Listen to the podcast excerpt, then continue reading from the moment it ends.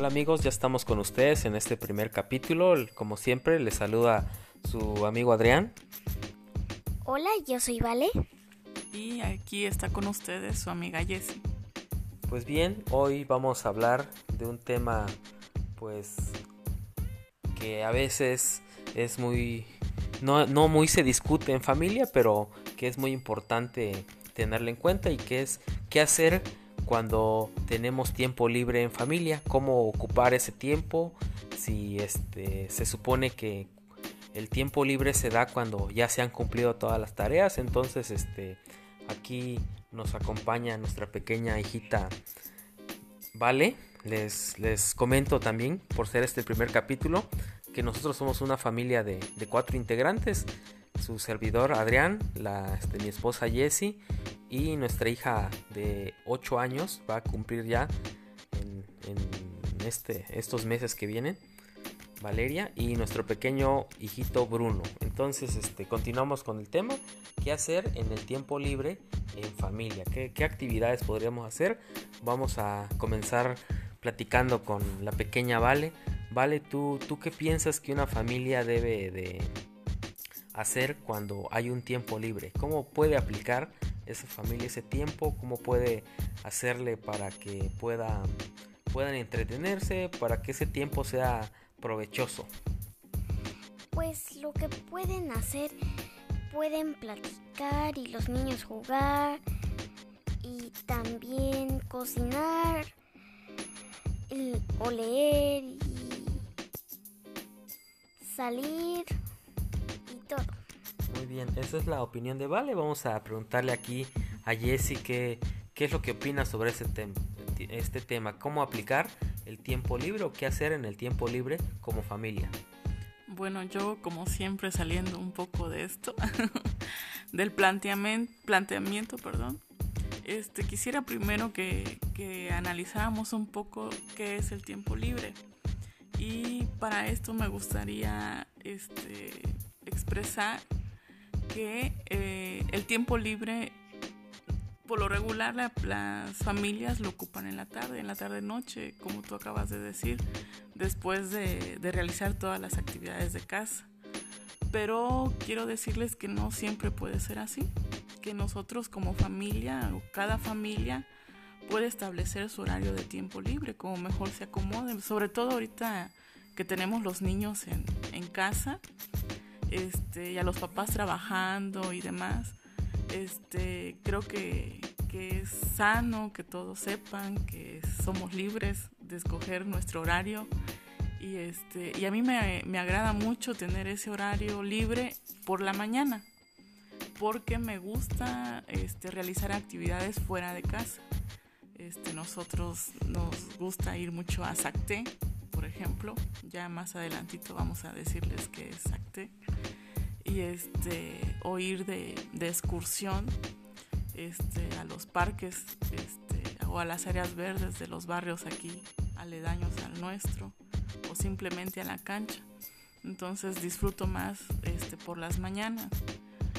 Eh, creo que eso es lo que, que debemos este, de definir primero como familia, ¿no? Pues muy bien, muy bien. Creo que iniciaste con algo muy muy básico definir cada familia qué es su tiempo libre, ¿verdad? Mucha familia, muchas de las familias pueden definir su tiempo libre como el espacio que tienen para recostarse, el espacio que tienen para este, ver televisión o quizá ir a jugar. Pero entonces eh, aquí lo que la, la parte clave también es integrar a la familia en ese tiempo libre, porque cada quien puede tener su tiempo libre. Entonces, este parte de una convivencia sana donde se fortalecen los lazos familiares es conjuntar, ¿verdad? O este converger en un mismo tiempo toda la familia para que puedan entretenerse, divertirse en lo que en común acuerdo hagan. Y si bien nosotros generalmente como familia ocupamos el tiempo libre para salir a caminar, para ir a pasear, para ir, como ya lo mencionó Jesse, para ir a, a que igual más adelante vamos a, hablar, dedicar un tiempo, un capítulo especial para hablar de, de y compartir con ustedes eh, esa parte que tanto nos gusta. Entonces, este, los tiempos libres son muy importantes. Tan importantes son que son parte de una formación integral, incluso de salud mental también, ¿verdad? Porque no podemos tener un tiempo, es decir, tengo dos horas disponibles, pues voy a dedicarme a dormir eh, o me voy a dedicar a ver algún programa de TV de manera aislada. Entonces creo que lo sano es compartir ese tiempo libre con la familia, como ya había mencionado, para fortalecer los lazos. ¿Algo más que quieras agregar, este, vale? Me gusta el horario de salir a montar la bici en mi rancho porque me siento cómoda sin ir caminando cuando puedo pedalear, ir viendo qué hay y puedo ir más rápido con la bici. Bien, pero en esa actividad, por ejemplo, que ocupas de tiempo libre, ¿sí te gustaría que fueran tus papás, por ejemplo? ¿O es una actividad que te gusta hacerlo de manera solitaria? O es decir, tú solita o te gusta integrar a tu familia? Me gusta integrar a mi familia porque puedo hacer más cosas con mi familia. Puedo jugar con Bruno, con mi perrita Milly y hasta puedo montar a mi caballo. Ah, perfecto. Mira, mira, ahí creo que nos está faltando presentar a otros, los otros integrantes no humanos de nuestra familia. Pues tenemos dos integrantes no humanos de nuestra familia. Ahí tenemos a una perrita, sí, la raza. Le voy a decir que lo diga Jessie porque a mí se me dificulta mencionarla. Es una raza Shih Tzu y se llama Millie. Tiene con nosotros ya dos años, más de dos años. Bueno, ahora en marzo va a cumplir ya tres años. ya cumplió. tres años, ¿está bien? Y también tenemos una, una yegua. No, yo no sé mucho de caballos, así que no podría especificarle qué raza, ¿verdad? Pero es una yegua muy bonita llamada Barbie. Este nombre le puso este, nuestra pequeña hija Valeria. Ella le puso ese, ese nombre de la muñeca más famosa que ha existido, ¿verdad? En, la tierra, que es la Barbie. Pues bien, este algo para concluir, ya dimos lo que pensamos de los tiempos libres. Algo que quisieras concluir, este, vamos a pasarle, cederle el micrófono a Jesse. Bueno, este, ya una vez que cada familia haya este, comentado en qué parte del día van a tomar su tiempo libre, que puede ser en la mañana, media mañana, por la tarde, tarde noche o, en, o bien noche, porque hay familias que que también sus actividades no se los permiten y, y, tienen su tiempo libre de convivencia muy tarde de la noche y ya se levantan muy tarde al otro día también. Este, pero, pero creo que, que lo importante es eso, que tengamos muy presente en cada familia, que tenemos que tener estos espacios. Y en esos espacios, la primera pregunta que decías, Adrián, es qué actividades podemos realizar. Y, y, actividades para integrar a la familia creo que hay muchas, ¿no? Desde realizar, aunque ya es una actividad de, del día, la cocina, como decía Vale, pero preparar una gelatina, un postre, unas galletas, un ponche, este, un licuado, una malteada, este, eso ya es una actividad que integra a la familia. Incluso los más pequeños, este, ellos son muy, muy sabios porque tienen tanta emoción por conocer el mundo, tanta curiosidad, y, que si siempre tenemos el cuidado de estar con ellos, este, observándolos, guiándolos, ellos este, realizan algunas actividades, pues déjenme contarles que, que a Brunito en una de estas ocasiones preparamos la mezcla para hacer hot cakes y él este, estaba muy emocionado de poner la mezcla ya en, en el sartén y preparó sus primeros hot cakes. ¿Te acuerdas, vale? Sí, me acuerdo. Entonces, este, y hay actividades, por ejemplo, a mí me gusta también mucho armar rompecabezas. Entonces un día nos, nos salimos a buscar rompecabezas por todo nuestro pueblito y encontramos dos, tres rompecabezas por ahí. Pero nos divertimos mucho armando nuestros rompecabezas. Claro que nuestro pequeño no sabía mucho, pero él se dio cuenta qué tan importante eran para nosotros esas piezas y él se sentaba alrededor de nosotros a, a querer formar también el rompecabezas. Entonces, este, hay actividades que se pueden realizar en casa, fuera, desde un paseo por las calles, de, por nuestra misma calle, ¿no? A veces siempre estamos en coche o en el colectivo o en los taxis y pues ya no caminamos. Y creo que la, la caminata es, es, muy importante porque como que le bajas a la velocidad a tu vida diaria, ¿no?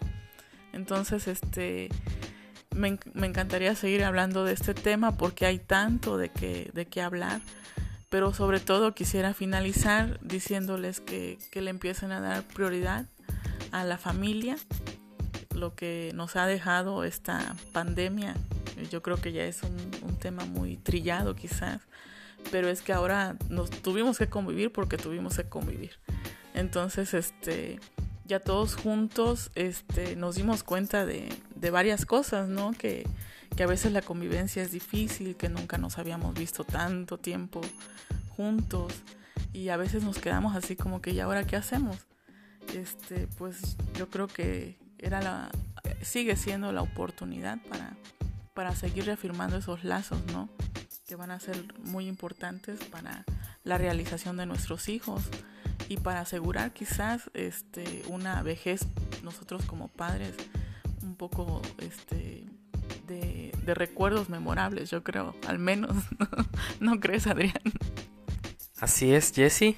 Eh, muy, muy este, amplia tu, tu, intervención y muy, este, muy diversificada también porque tocaste el punto de qué, qué, qué podemos hacer. Eh, antes de que este, despida el programa quisiera comentarles algo más de nosotros que nos van a ir descubriendo poco a poco en los programas siguientes. Es de que pues nosotros de profesión yo soy ingeniero en sistemas Jessie es licenciada en derecho eh, somos una familia como cualquiera con sus dificultades con sus problemas verdad no estamos exentos de, de, de tener algunos detalles como pareja como familia y, pues no, no, no somos expertos en el tema, simplemente tenemos el, el gusto de, de, compartir con ustedes este, lo que nosotros vivimos, lo que nosotros pensamos y pues este simplemente son consejos de, de padre a padre, ¿verdad?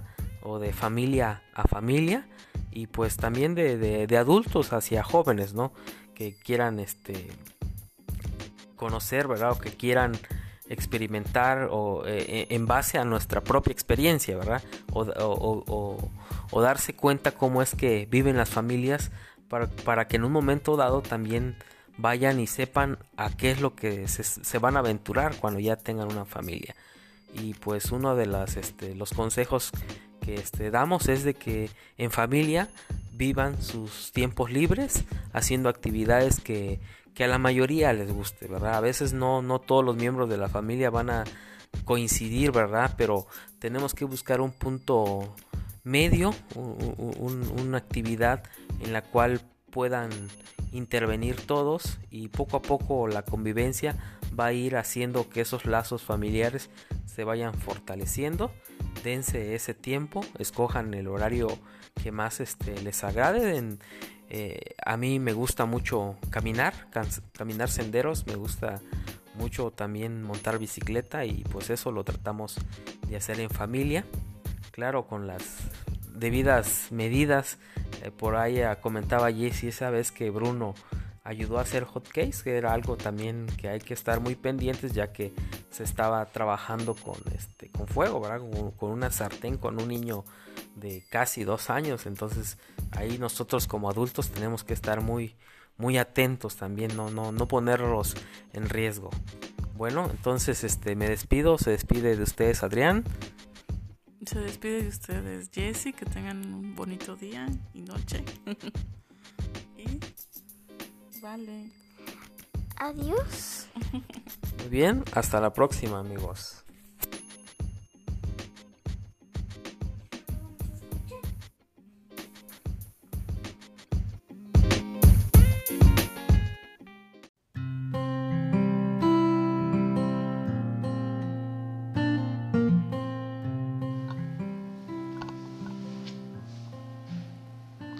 Hola, ¿qué tal amigos?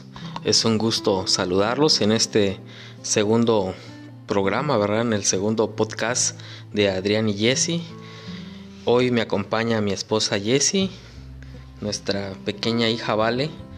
No nos va a poder acompañar por, por el tema que vamos a hablar, del cual es mi hija o hijo no quiere ir a la escuela. Es el tema del cual el día de hoy vamos a estar platicando con ustedes. Recuerden que nosotros solo compartimos lo que pensamos basados en nuestra propia experiencia y a lo que nos hemos documentado. Entonces, repito, el tema del día de hoy, mi hija o hijo no quiere ir a la escuela.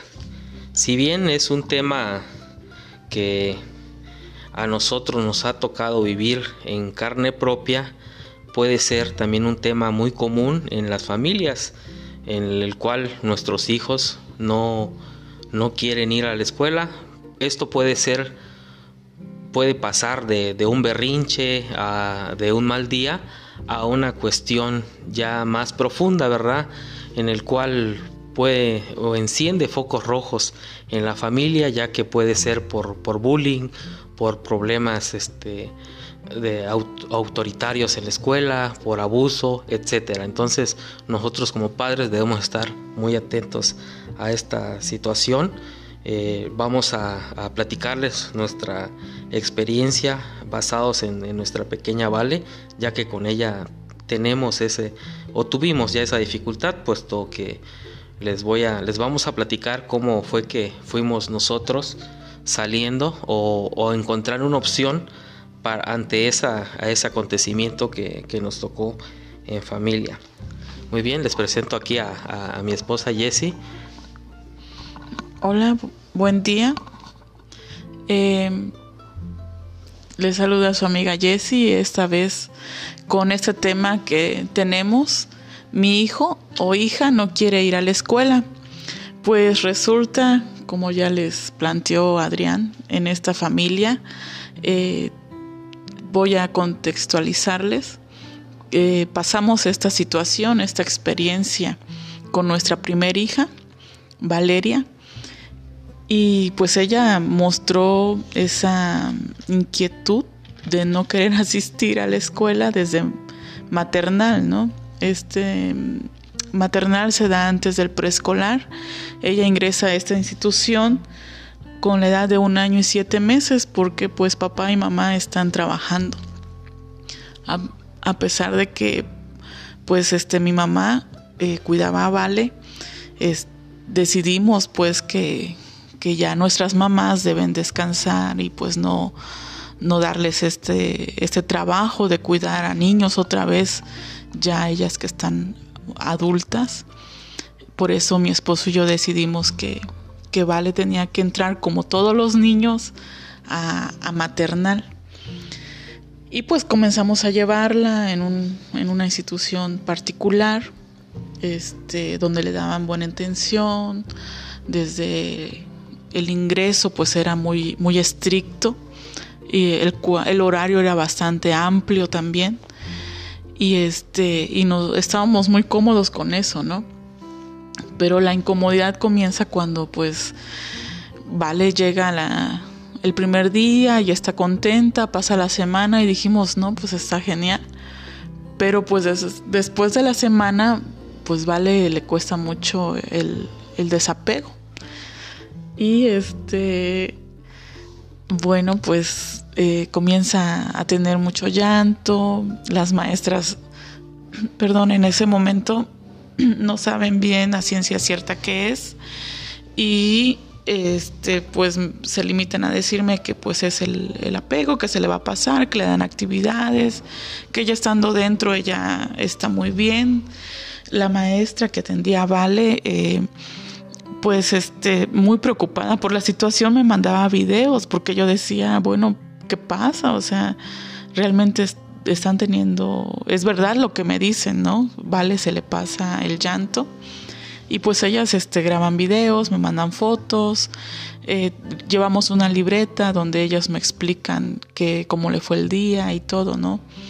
Y sin embargo, ya al recibirla ya está muy contenta, está tranquila, pero al otro día es lo mismo y así.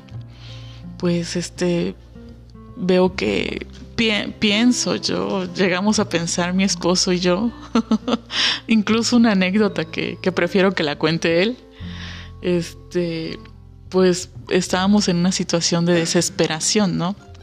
Voy a darle el micrófono a Adrián para que les cuente esa parte.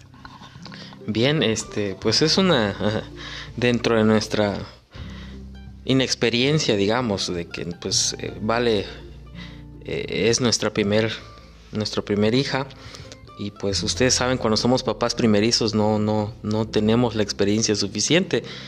Y, y este preocupados de que porque Vale lloraba mucho era un llanto terrible para dejarla en maternal como como todos los niños, ¿verdad? Creo que las primeras veces esto sucede.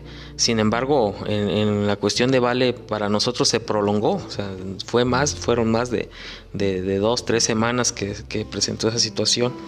Y pues ya este, ahí en, el, en, el, en, las instalaciones de, la institución maternal donde llegaba este, Valeria, eh, cuenta la historia, ¿no? Que este, el, su tatarabuelo vendría siendo este, fue fusilado en esa, eh, precisamente en esa lomita, ¿no? Donde están las instalaciones de, la, institución de, maternal.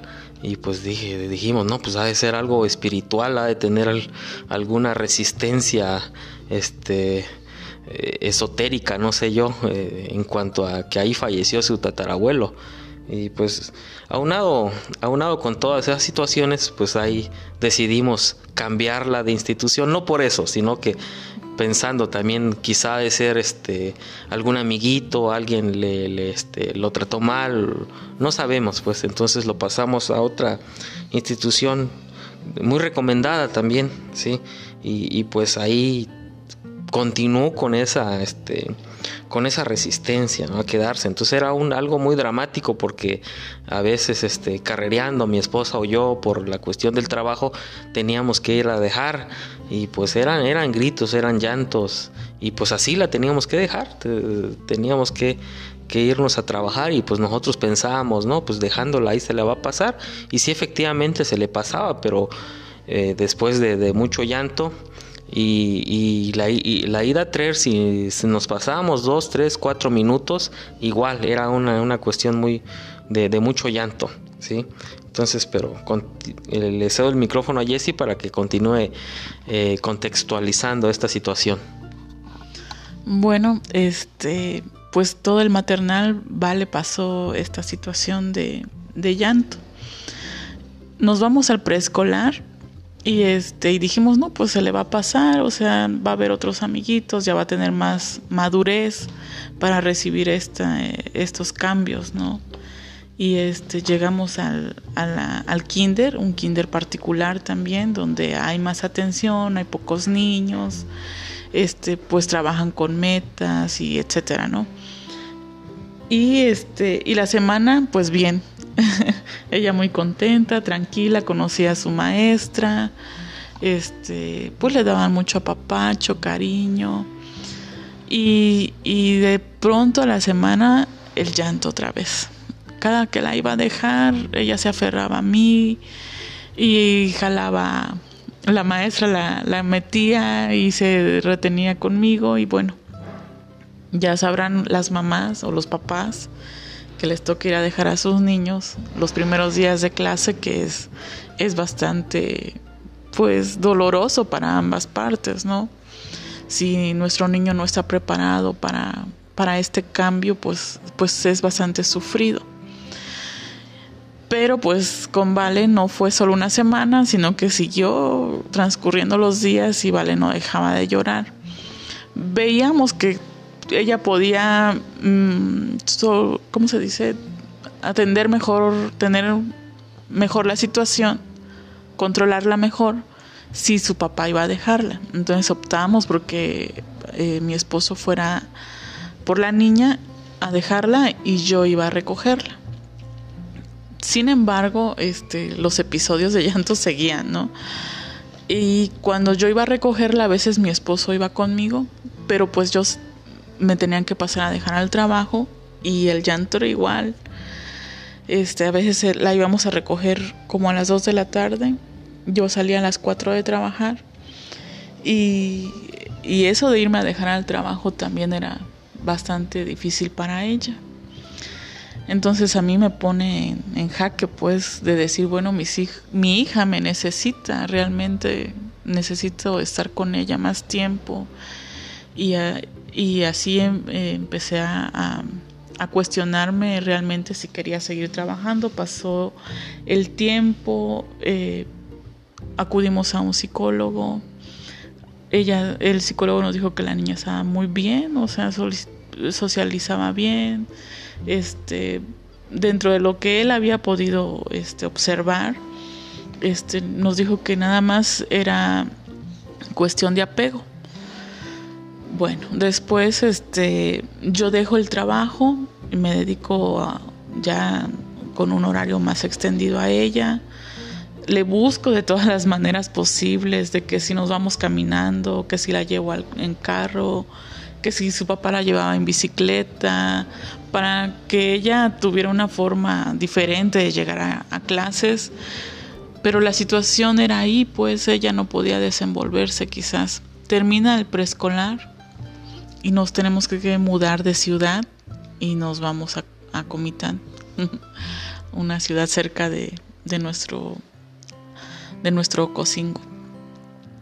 Y este es una ciudad un poquito más grande va a entrar a una escuela pública y pues de buenas a primeras tampoco le gusta. Este, pues es una escuela muy grande, hay muchos niños, no tiene áreas verdes.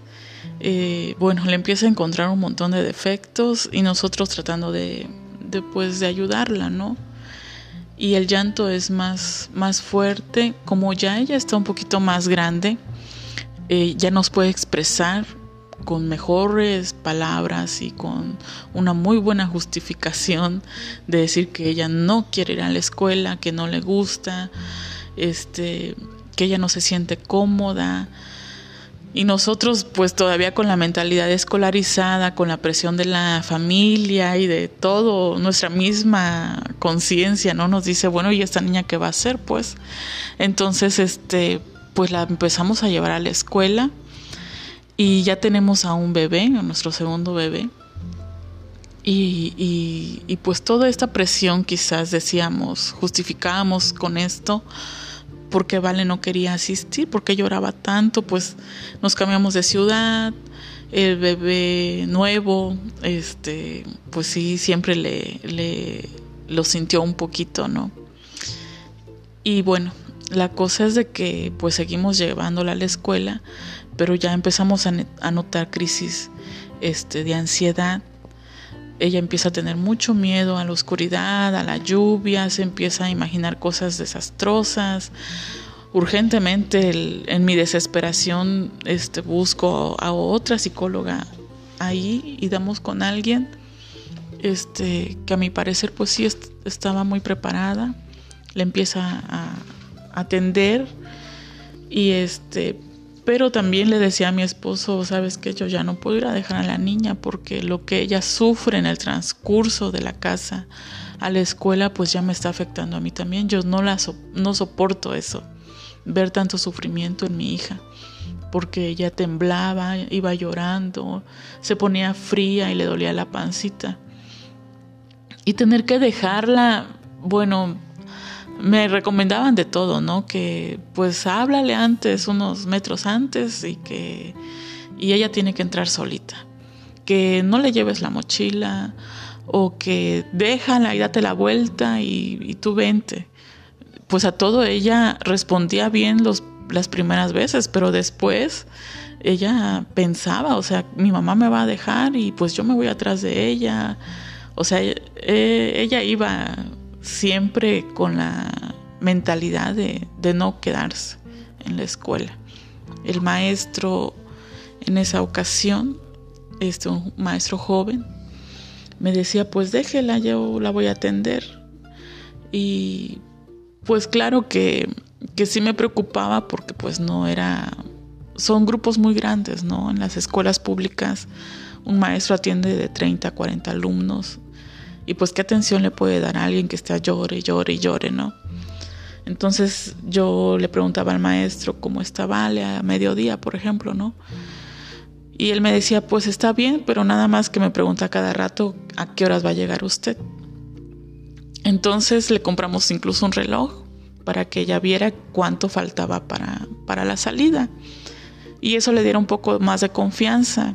Yo entraba a su escuela y este me hacía amiga de las niñas y las acompañaba y les leía cuentos o salíamos a jugar para que ella tuviera este esa como ese ese soporte emocional y pudiera ya después estar más en confianza, pero pues tampoco. O sea, sí eran sus amigas, pero ya no quería quedarse en la escuela. Entonces, este, ya en terapia, este, fuimos, nos fue enseñando esta persona la psicóloga, que pues había otra forma de, obtener conocimiento, ¿no? Y era a través de, del homeschooling. Fue entonces que conocimos, investigamos, eh, trabajamos con una, persona este, que tiene su página supraescolar y con ella eh, empezamos a, conocer este, esa otra forma de, de, de aprender que nos ha gustado mucho y vale, pues se ha adecuado bastante. Pero en sí esto es para contextualizarles cómo es que fue dándose esta cuestión de, de vale. Y eh, por si alguien tiene alguien así, algún niño en su casa, quiero decirles que, que hay que ponerles atención, que no hay que dejarlos como antes, ¿no? De que vas porque vas, y si no te llevaban de la oreja o a chicotazos a la escuela, ¿no? Y allá te recibía un maestro también no tan empático, sino que ejercía su autoridad. Y entonces que eso hacía de que hubiera niños emocionalmente reprimidos, adultos con bastantes problemas, porque no saben quiénes son. Entonces, este, toda esta, esta, esta cuestión que yo analizaba, decía, bueno, ¿qué producto le voy a dejar a la sociedad? ¿Qué adulto le voy a dejar a la sociedad si ahorita no atiendo estas cuestiones de mi niña? Y es por eso que, que, todo, eh, que toda esta cuestión y esta plática que teníamos con mi esposo nos llevó a tomar esta decisión. Sí amigos, eh, antes de, de, continuar y hablarles un poco de lo que es el homeschooling, que básicamente es educar en casa. Eh, quiero comentarles de que pues pasamos de todo. Prácticamente consideramos que pasamos por, por casi todas las recomendaciones que nos hicieron. Recomendaciones muy muy arcaicas, diría yo, muy tradicionalistas, desde obligar, ¿verdad? Obligarla a ir a la escuela, que sí lo hicimos. En, una o dos ocasiones sí hubo maltrato, por decir así, maltrato en el sentido de, que vas porque vas y, lo llevábamos casi casi de la orejita, ¿verdad? O de la patillita a la niña, eh, que ahora analizando creo que en cierta manera fuimos inmaduros, aunque esa es una de las recomendaciones que la familia, la misma sociedad nos dice, ¿no? Y cómo es posible que, no vas a hacer que vaya a la escuela, va porque va, o nos ponen, por ejemplo, a sus hijos, ¿no? Que, este, que los obligan con un cinturón, ¿verdad? Con, con algo para, para este, castigarlos, incluso con chantaje. Sin embargo, este, creo que debemos hacer, hacer caso ¿no? a las recomendaciones que nos dan las personas profesionistas que estudiaron y que pues se han preparado para, para ello, para guiarnos este, en, nuestra vida familiar y pues nos indican que el maltrato o, simplemente obligar a, a, nuestros hijos a hacer algo que no desean no es, no es recomendable, ¿verdad? Eso puede traer consecuencias este, más adelante ya en su vida de adolescente, incluso de adulto. Entonces, este, sí, pasamos por, por muchas cosas, sí, les repito, eh, había ocasiones de que yo la tenía que ir a dejar y, y, este y casi casi salir corriendo y ella ahí tirándose, más bien ah, sujetándose de, los barandales, eh, llorando con una amargura y eso nos, nos destrozaba también, sí, realmente sí nos, nos íbamos con, con un nudo en la garganta, los padres de familia que iban a dejar a sus hijos asustados. Eh, en este caso, la directora de la escuela pública donde la llevamos, este, en un principio tolerante, ¿no? Y posteriormente sí ya nos, nos mandó a llamar, este, a decir de que eso era una situación ya intolerante. También hizo su esfuerzo de hablar con ella, este, consideraba quizá, yo creo que era un caso sencillo, ¿no? De tratar, donde simplemente hablando o reprendiendo o, amenazando a, nuestra pequeña iba a solucionarse, pero nosotros ya habíamos experimentado todo ello, ¿sí? Y, este, y sí, sí, sí nos fue muy, una, etapa muy, muy dura, muy crítica, y este, donde nos hizo valorar también, bueno, o sea, somos unos malos padres entonces, no sabemos educar a, a nuestros hijos. Este, sin embargo, este, ahí aparece la opción de homeschooling, de educar en casa, y, nos inscribimos a un curso, ¿verdad? Este, estamos inscritos todavía en un curso de educación para desescolarizar la mente. Esta es una opción, ¿verdad? El, el homeschooling es una opción en la cual en diversos países, principalmente de Europa, en el cual es muy común y ya está, es totalmente legal, legal este, educar tus hijos en casa y puedes obtener una validez por parte de la Secretaría o las, los sistemas educativos de esos lugares. Entonces, este, en nuestro país aún no está este, normalizado, ¿verdad? No está, no está normalizado en el sentido de que si tú educas en, en tu casa a tu hijo y tú vas a la secretaría, él tiene estos conocimientos, entonces este definitivamente no se puede, pero hay, hay otras opciones como es el, el, INEA que te puede validar. Obviamente que esta validación se hace cuando ya este, son más grandes, ¿verdad? Cuando ya son adolescentes. Eh, les repito, esto es una opción ya bastante este, popular en los países, en algunos, en muchos, perdón, de los países eh, europeos en el cual este, optan, ¿verdad? Por una u otra razón. Hay gente que no está de acuerdo con el sistema educativo de su país, ¿verdad? Entonces, este, decide educar en casa. Eh, sin embargo, nosotros no fue tanto por eso, incluso eh, que sí hay algunas cuestiones en que, en que no, no, no muy estamos de acuerdo, pero se da por la misma sociedad, ¿verdad? A veces el sistema educativo parece que entra más en competencia por llenar ese costalito de conocimientos que por fomentar su este sus habilidades, su talento de los, de, de los niños o de las niñas. Entonces el homeschooling se basa un poco más en eso, el cual este, me gustaría que, que, mi esposa, que es la que más ha estado, este, la verdad yo le admiro y le reconozco su capacidad ¿verdad? Para, para poder leer, investigar.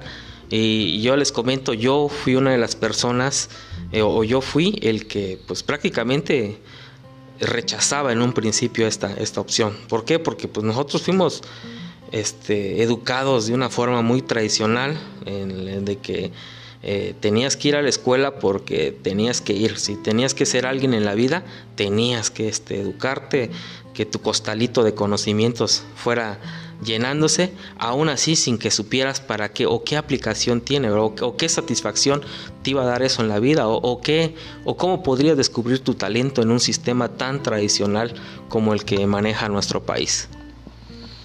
Mm, bueno, eh, voy a comentarles cómo damos este paso, ¿no? Eh, dejamos de ir a la escuela, todo se fue dando, ¿no? Este eh, nos pidió la psicóloga que la separáramos dos semanas de la escuela, ya se acercaban las vacaciones en diciembre, ese receso que, que, se tiene en la escuela pública. Y entonces, este, con todo el dolor de mi corazón, porque es una etapa que a mí me gusta mucho, porque están los, ¿cómo se llaman? Los eventos, los eventos decembrinos, que son muy bonitos y yo me, encanta todo, todo eso, pues dije, está bien, eh, no va a asistir a la escuela, entonces este, la retiro. Eh, vale, está tranquila en casa. Eh, empezamos a ir a los eventos que hacen las escuelas, a ir a la Casa de la Cultura. regresamos en enero y ya le... Pero no, ella no regresa a la escuela, pues, porque ella sigue llevando las terapias y decidimos con mi esposo decir, decir eh, platicar con ella. Ella nos dice que no, que no quiere regresar. y ya con un poco de más conocimiento sobre, sobre la educación en casa, pues decidimos tomar el riesgo, ¿no? Y le digo, pues no importa que pierda este año, probemos. Y entonces, este, nos vamos a la biblioteca juntos en la mañanita. Y, le digo a Vale, mira, esto es una biblioteca, ya conoces, de aquí puedes, este, mira qué libros hay, todo lo que hay y que quieres aprender. Y, y toma casualmente un, un libro de, de, las vitaminas. Y, y, pues en el lenguaje de niño les empiezan a explicar para qué hay unas vitaminas, cómo las absorbe el, el cuerpo, cómo es que las reserva. Habla de cómo este, algunas vitaminas son como taxis, ¿no? Que transportan este, tal cosa para que otra vitamina este, ayude al cuerpo y así, ¿no? Y ella lo entiende perfectamente y regresamos a casa y cuando llega su papá de trabajar, le explica y le, habla de las vitaminas y a mí me sorprende la, la forma que ella captó toda la información y se lo puede explicar a, su papá. Y yo dije, bueno, pues sí, está bien, o sea, no es lo que una niña de siete años, de seis años en aquel entonces deba de aprender, pero si es lo que le gusta, pues está bien y por ahí empezamos. Y entonces continuamos yendo a la biblioteca, este, vamos a cuestiones culturales, eh, intentamos con la marimba, luego ve el piano, la guitarra, vamos este, a algunos conciertos y este y ella se empieza a relajar las crisis este y los episodios de ansiedad empiezan a reducir bastante y, y le gusta leer nos damos cuenta que le gusta leer. Eh, pues en casa eh, sí todavía yo aún estaba presionando pues con vamos a imprimir esto a practicar tu, tu escritura a ver lee eh, mira los números todo lo que tenían que ver en primer año y, y, ella tiene el rechazo total, incluso a la mochila. No quiere ver la mochila, no quiere ver los libros. Yo quería insistir en, en que avanzáramos al menos una hoja de su libro y ella no quiere nada de eso. Entonces, pues meto todo a la bolsa un día, a, su mochila y, guardo la mochila. Y le compro una nueva libreta y ya le, pues le digo lo que quieras hacer, lo puedes hacer aquí en esta, en esta libreta y comienza a dar esos destellos de, de, de, que le gusta la escritura, de que le gustan los cuentos. Y, y me, me, llama la atención su forma de, de, empezar a aprender, que no es lo normal. Nosotros vamos y llevamos a nuestros hijos, o fuimos nosotros mismos a la escuela, ¿no? A que nos llenaran nuestra cabecita de, los conocimientos que los pedagogos y no sé quiénes más este, dicen que es lo que debemos de aprender de acuerdo a nuestra edad. Y, y, en muchas ocasiones pues sí funciona, pero hay otras ocasiones en que no estás para eso o tu capacidad es para otra cosa, ¿no? Para algo más y te limitan y eso es lo cuestionable pues. Lo que cuestiono yo es, es que, que sea limitante y que no te ofrezcan eh, una enseñanza para las diferentes inteligencias que hay, que ahora sabemos que hay diferentes inteligencias. Este, y es por eso que, que sí doy apertura a esta nueva forma de aprender y que nos seguimos acomodando, seguimos aprendiendo cómo poder guiar a nuestra niña. Eh, le comentaba Adrián la vez pasada que a esta edad de 7 años los niños normales ya, ya saben ir a la tienda. Los niños escolarizados. bueno, los niños escolarizados. los niños escolarizados. Ya van a la tienda y ya compran y ya saben qué, qué moneda o qué billete dar y cuánto van a recibir de cambio. Pues vale, ¿no? Este, ella todavía logró ver un poco de, de esa cuestión en, en primero y no, no le llamó la atención. Pero ahora se le ha metido en la cabecita de querer ahorrar y de iniciar proyectos. Entonces, este, quiere vender bolis. Entonces, este, ya le, le empieza a llamar la atención cuánto cuesta tal moneda, ¿no? Y en cuánto va a vender sus bolis. Entonces, como ya tiene esta, ¿cómo se dice? Esta situación, esta iniciativa, ya ella está queriendo aprender. Entonces, ahorita siempre nos pregunta, ¿cuánto vale esta moneda? ¿Cuánto cuesta tal cosa? ¿Cuántas monedas necesito? Y este, sus preguntas las formula muy bien y vemos, creo yo, que eh, un, primer resultado de esta forma, de esta nueva forma de, aprender, que ya su conocimiento lo, está, lo, está adquiriendo a través de, del mundo del que se está desarrollando. Es decir, que tiene un libre aprendizaje. Ella decide qué es lo que quiere aprender. Antes de eso también le llamaba la atención lo que había en el espacio y este preguntaba siempre de los planetas, de las estrellas, este habla de, de los volcanes, este y es tan curioso porque yo, por ejemplo, volcanes creo que lo vi en tercer año de primaria y ella ya ya es ya formula esas preguntas y le encanta hacer las maquetas, el slide no, nos habla también de, algunas cuestiones químicas que a veces este, nosotros no, no conocemos bien, pero que ella ya, ya los ha escuchado, ¿no? Porque pues hay tantas herramientas ahorita para tener, adquirir el conocimiento, pues que ella ve videos y escucha que, pues que ya, ¿cómo es que dice? Que no tenga el slime, este, es que el slime no tiene no sé qué que es, es muy este que, afecta al, organismo entonces ella dice habla del boro incluso algo así y este pues esas cuestiones no nos parece bien y creo que al final de cuentas lo que nosotros queremos es de que de que no sea como un adulto reprimido para empezar que sea un adulto que trabaje de lo que le gusta, del talento que trae, porque estoy convencida de que todos traemos un talento, nada más que venimos a descubrir cuál es nuestro talento.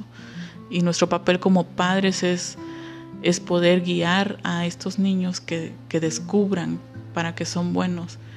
Y una vez que ellos sepan, pues que trabajen de eso, que vivan de eso, de, de ese talento que, que nos han se nos ha dado, ¿no?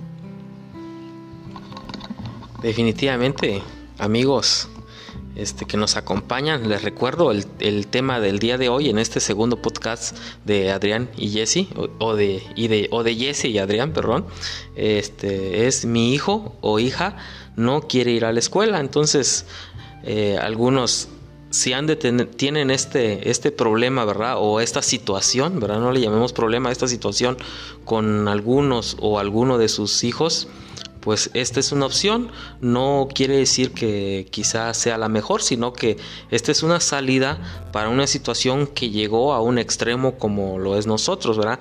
Eh, yo recuerdo cuando era niño me gustaba, al menos en, la, en, los primeros dos, tres años de la primaria, pues sí, sí me, me, gustaba mucho ir a la escuela porque pues socializaba, jugaba, veía a mis amigos, hacíamos travesuras, nos tocó vivir la etapa todavía de ir a los arroyitos, las excursiones, etcétera. Entonces, y, y toparme con que mi hija este, presenta esta situación, sí, sí me, este, me, me, frustró, definitivamente me frustró, pero pues este, gracias a la ayuda profesional a la que acudimos, ¿verdad? Que, que, solicitamos, fueron pues finalmente tres, dos psicólogos y una psicóloga que, bueno, dos psicólogas que, que pasó este, nuestra hija y pues este que nos, nos llevó a tomar esta decisión es una decisión muy este comprometedora porque implica que la pareja tenga una comunicación constante en cuanto a la educación de, su hijo o hija, en este caso.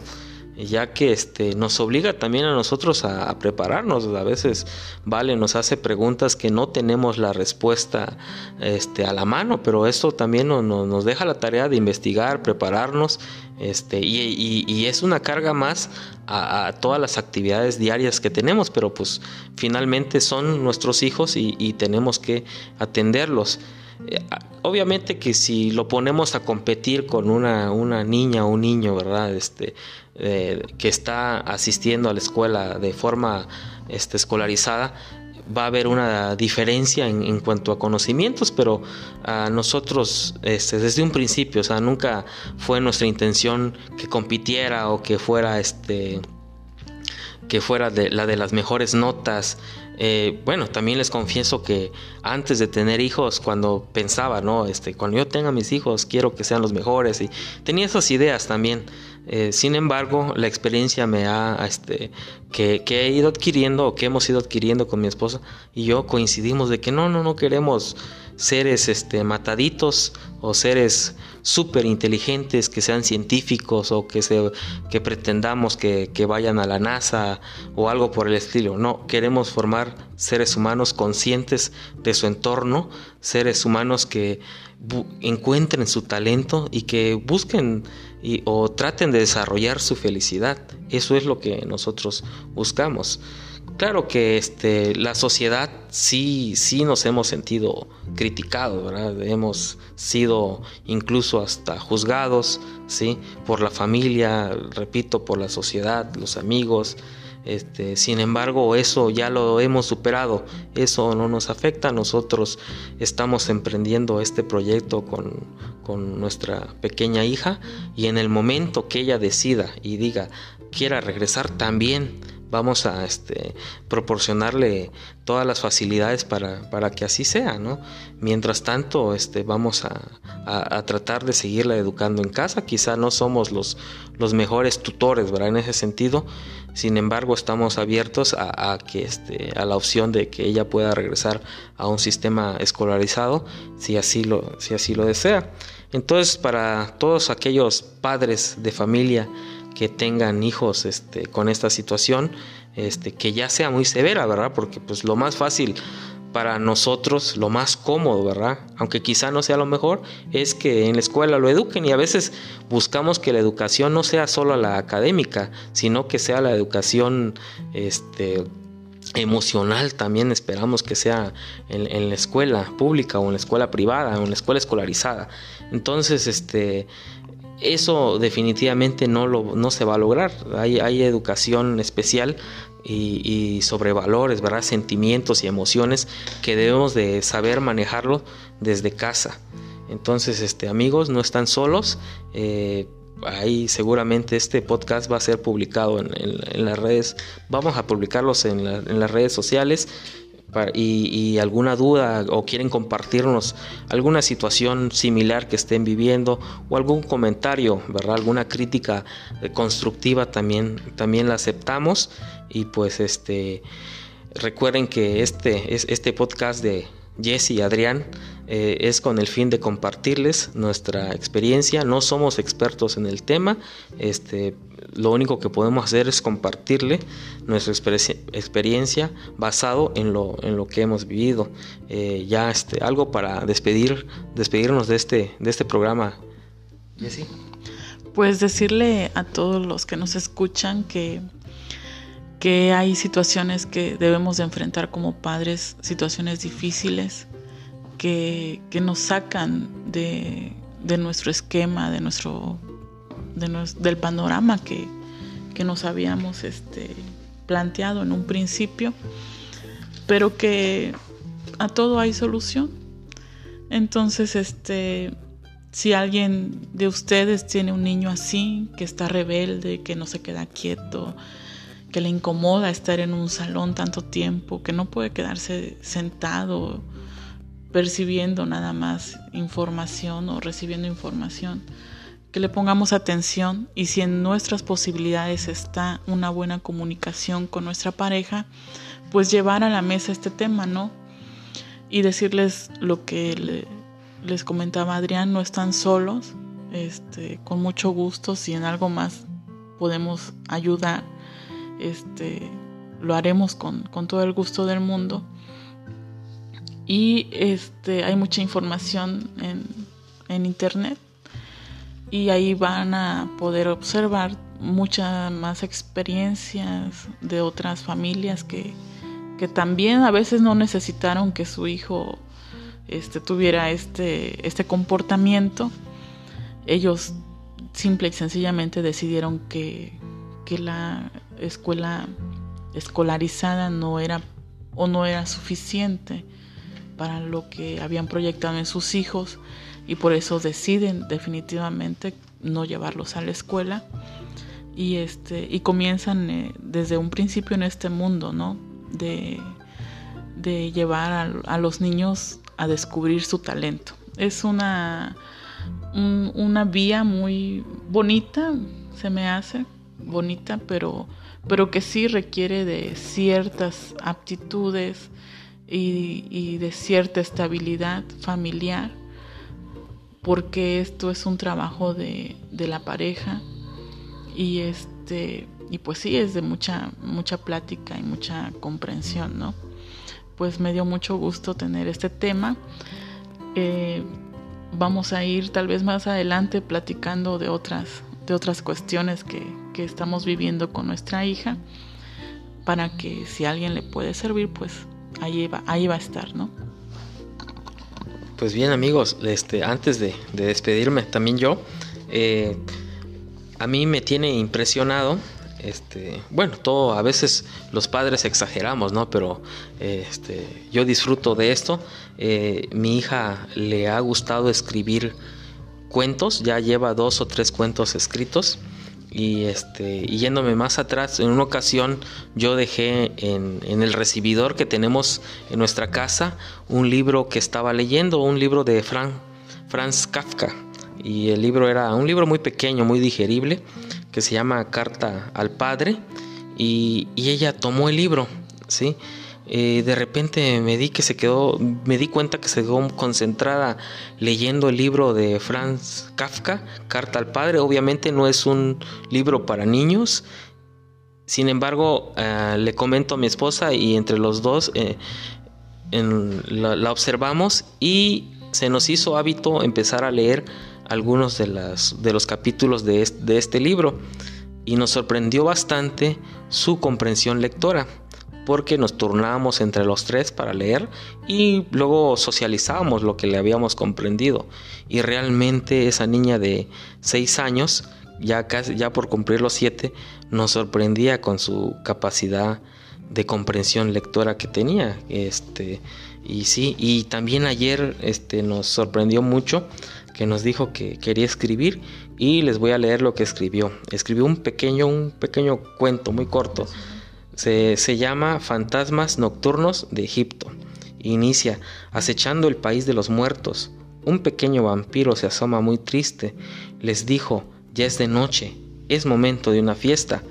Pero nadie respondía. Su papá le preguntó, ¿por qué no podemos hacer la fiesta? Su padre le respondió, hay fantasmas acechando, debemos estar alertas.